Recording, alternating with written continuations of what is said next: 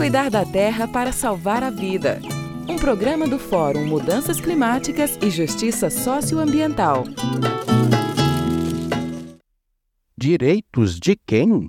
Enquanto insaciáveis senhores de terra astuciam manobras para evitar a aplicação do que a Constituição define sobre os direitos dos povos indígenas, confirmados pela decisão do STF contra o marco temporal, a Articulação pelos Direitos da Natureza promoverá nos dias 6 a 8, em Ilhéus, Bahia, o segundo Fórum Brasileiro dos Direitos da Natureza.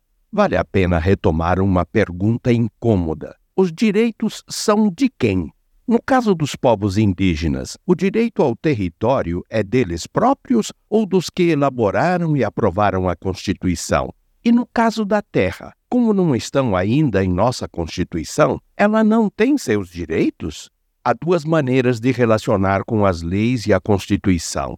Uma é a que se encanta com o que está contido nela em relação aos direitos das pessoas, Outra é dar-se conta de que foi a falta de reconhecimento e de respeito de pessoas, empresas e governantes aos direitos de cada pessoa, comunidade e povo que deu origem às leis e à Constituição.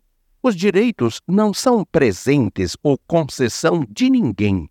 Eles fazem parte da dignidade de cada pessoa, de cada comunidade, de cada povo e da própria terra. O que as leis e a Constituição fazem é reconhecer esses direitos e definir como a sociedade e os governos devem agir para corrigir quem comete crimes contra os direitos individuais e sociais. Os povos indígenas são sujeitos de seus direitos desde antes da chegada dos colonizadores europeus.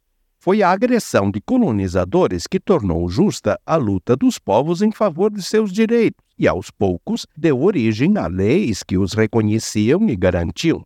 Parece incrível, mas foram as práticas de negação e agressão a estes direitos por parte de pessoas, empresas e governantes que levaram os constituintes de 1988 a aceitar as propostas dos povos indígenas e a reconhecê-los na Constituição atual e continua sendo a invasão dos territórios reconhecidos como direito destes povos que forçou os juízes do STF a definir que o marco temporal é prática contrária à Constituição.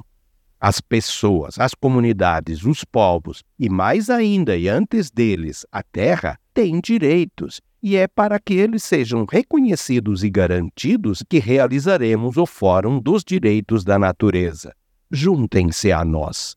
Ivo Poleto, do Fórum Mudanças Climáticas e Justiça Socioambiental.